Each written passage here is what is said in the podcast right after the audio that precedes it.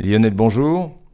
Bonjour. Alors aujourd'hui, dans cette chronique, on parle plutôt de science puisque vous allez nous parler des tourbières. Et oui, une tourbière, ça se forme par un lent processus d'accumulation de matière organique dans le sol. Une accumulation en milieu humide et en l'absence d'oxygène, et ce, durant des milliers d'années. Et qui dit stock de matière organique dit puits de carbone. Les tourbières n'occupent que 3% de la surface terrestre. Elles représentent néanmoins 25% du stock mondial de carbone organique du sol.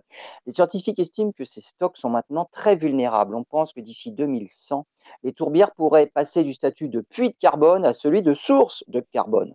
On doit cette modification à la destruction des zones humides par un changement d'usage des sols, les incendies de tourbières, qui peuvent libérer en quelques mois seulement ce que la tourbière a enfoui pendant plus de plusieurs milliers d'années, ou simplement les effets du changement climatique par la fonte du pergélisol notamment.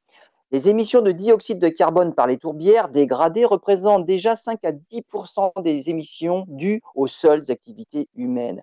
Pour limiter les changements climatiques, il est donc impératif de protéger les zones humides que sont les.